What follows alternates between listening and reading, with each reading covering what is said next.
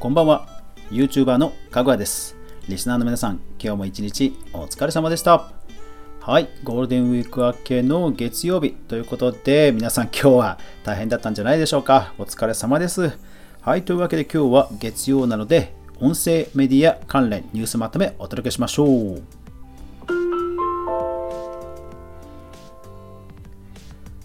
かぐわ飯。この番組は YouTuber であるかぐわが YouTube や音声メディア周りのニュースや話題をゆるーくお伝えするラジオ番組です。ぜひお好みのアプリで購読、フォロー、いいねよろしくお願いします。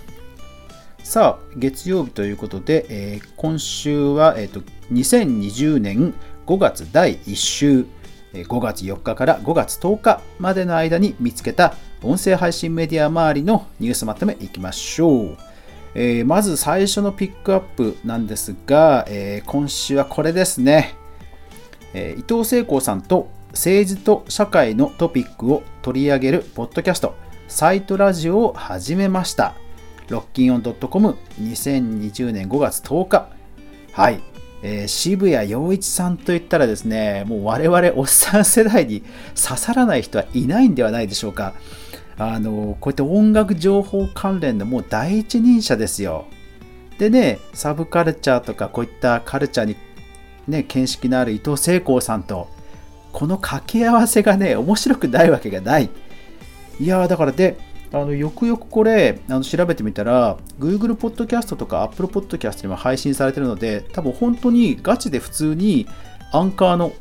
あのアプリ使ってやってるんですよね。まあアンカーはコラボ機能もありますから、遠隔でもね、録音できますから、いやー、これはね、ちょっと、あの、知名度とか、あと刺さる世代的には多分、ポッドキャストを選んだっていうのも多分合ってると思うので、これはね、ちょっと、どこまで伸びるか、すごい興味がありますので、ピックアップとさせていただきました。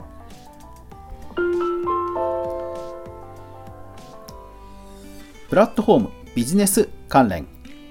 iOS14 で実現？Spotify トップ iPhone の音楽アプリ設定変更に期待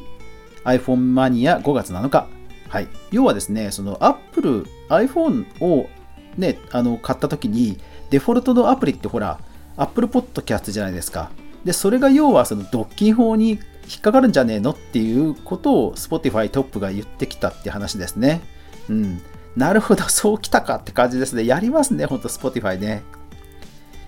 iPhone が超リアル音声バイノーラル録音対応へ特許資料公開フォーブスジャパン5月8日はい、特許おもらしが来ましたね。バイノーラル録音ですから、まあ、ASMR 番組ね、増えるんでしょうかね。音楽アーティスト向けの高音質動画配信サービスミュージックスプラッシュイベント関係向けの説明会を5月7日、Zoom にて開催と5月7日、5月4日のリリースですね。はい、スプーン、以前にもこれね、えー、お伝えしましたけども、具体的にも今週説明会があったようなので、えー、どんな感じで動くんでしょうかね。今のところ、あの、有料配信ですと、ツイキャスも有料配信対応してますけども、音声メディア周りではね、まだどこも来てないと思いますので、えー、ちょっと今後、今日、今後増えそうな気がしますので注目です。アーティストにも実感、有料ライブ配信の可能性、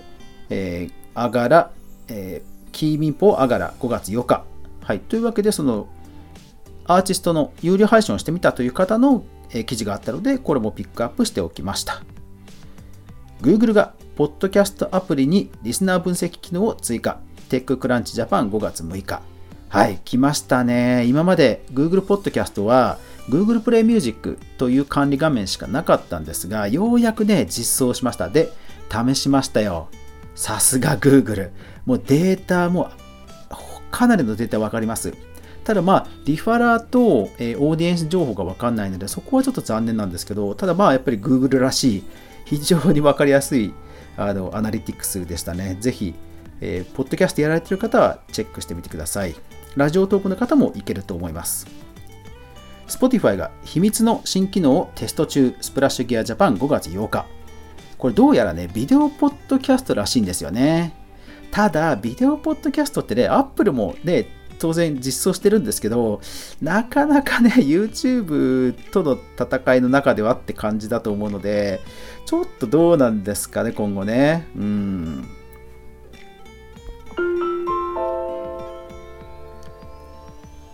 音声コンテンツ全般12人の優しい日本人をリモートで読む会が無料配信映画のたり4月30日はい、これ YouTube のニュースまとめでもお伝えしたんですが、まあ、朗読という意味ではね、音声コンテンツにも関係がある話だと思ってピックアップしました。いやー、だから音声本コンテンツと言っても、YouTube をね、結局プラットフォームに選ばれてしまうというところがちょっと悲し,、ね、ちょっと悲しいですよね。大の字さん、えー、グッドウォーキン上田君とのラジオがスタンド FM で配信、えー、Twitter で5月7日。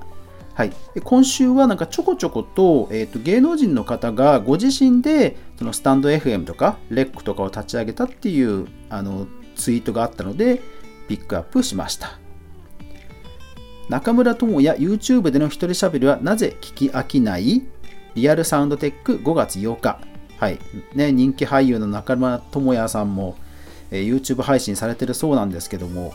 ね、一人語りという意味では ラジオで全然いい気はするんですけど、やっぱり YouTube なんですよね。ビリー・アイリッシュがお父さんとポッドキャストを開始。えー、 rockinon.com 5月8日。そう、だから一方で、海外ですと、ポッドキャストなんですよね、その辺ってね。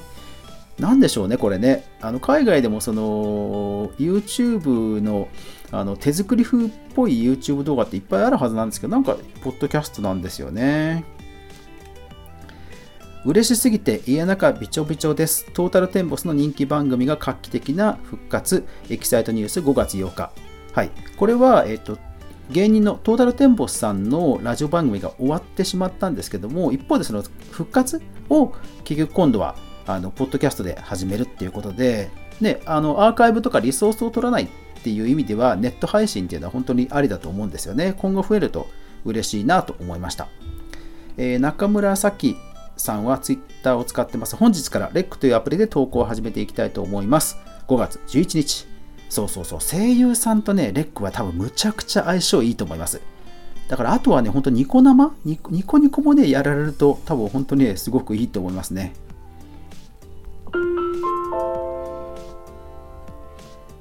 データ統計関連。世界の音楽産業売上200億ドルを久々突破。オールデジタルミュージック5月5日。はい、えー、全体としてはまプラスなんですけどもえ内訳を見てみると、アナログレコードがなんかね、どうも、ね、以前ブームもあったと思うんですが、下げてるらしいんですよね。ただそれを、えー、サブスクが補って成長してるっていうことらしいですので、やっぱり中身をよくよく見てみないと、戦況を見間違えそうです。有料オンラインサロン人気ランキング、えー、西野さんのブログからですね、5月7日。はい。えー、毎月やられてる、毎月じゃないか、えー、四半期ごと、えー、半期ごとにやられてるランキングっぽいんですけど、なんかオリラジの中田さんのサロンは入ってないんですよね。なんでですかね。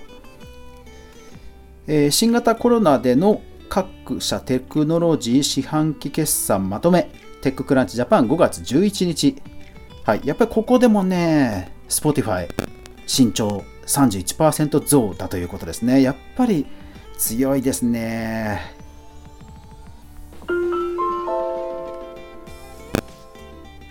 はい、その他気になったニュースは2件ほどありますが、そちらはノートの方でご覧いただければと思います。まあ本当今週はね、なんかその、相変わらずまあ Spotify が強いなという印象だったんですけども、一方でその音声コンテンツを YouTube で立ち上げるっていう事例が増えたのがなんか気になりましたね。実際、えー、ポッドキャストで人気番組のゆとたわさん、ゆとたわさんたちが実は YouTube 始めてるんですけど、何気にね、人気あるんですよ。えっ、と、顔出しをしてる回がたまにあるんですが、顔出しをしてる回なんかはね、あのチャンネル登録者数1000人未満ながら、あのほぼ毎回再生回数1000超えてるんですよね。いや、だからね、ああいう女性2人組の圧倒的絵力、うん、と、あとキャラクター性、ほんとね、強いし、YouTube 向きだなと思いますよね。だから一方でね、本当その音声コン、音声プラットフォームじゃなくて YouTube を選んじゃうっていう流れが今後加速していくのか、まあ音声メディア、音声メディアでこうアングラ的にね、今後も、えー、ひっそりといくのかっていうところはね、あの非常に興味がありますね。はい。ですので、まあまあ今後、ポッドキャただ一方でね、その渋谷陽一さんのように、ポッドキャストを始めるっていう動きもあるので、まあ、今後ね、やっぱりどのプラットフォームを選ぶかっていうのも重要な戦略になってくるはずですので、まあ、そういった視点でも、え今後いろんなニュースを注目していきたいかなと思います。はい。というわけで今週のニュースマテヤマヤ以上です。皆さん最後までお聴きいただきありがとうございました。やまない雨はない。今週1週間が皆さんにとって良い1週間でありますように。おやすみなさい。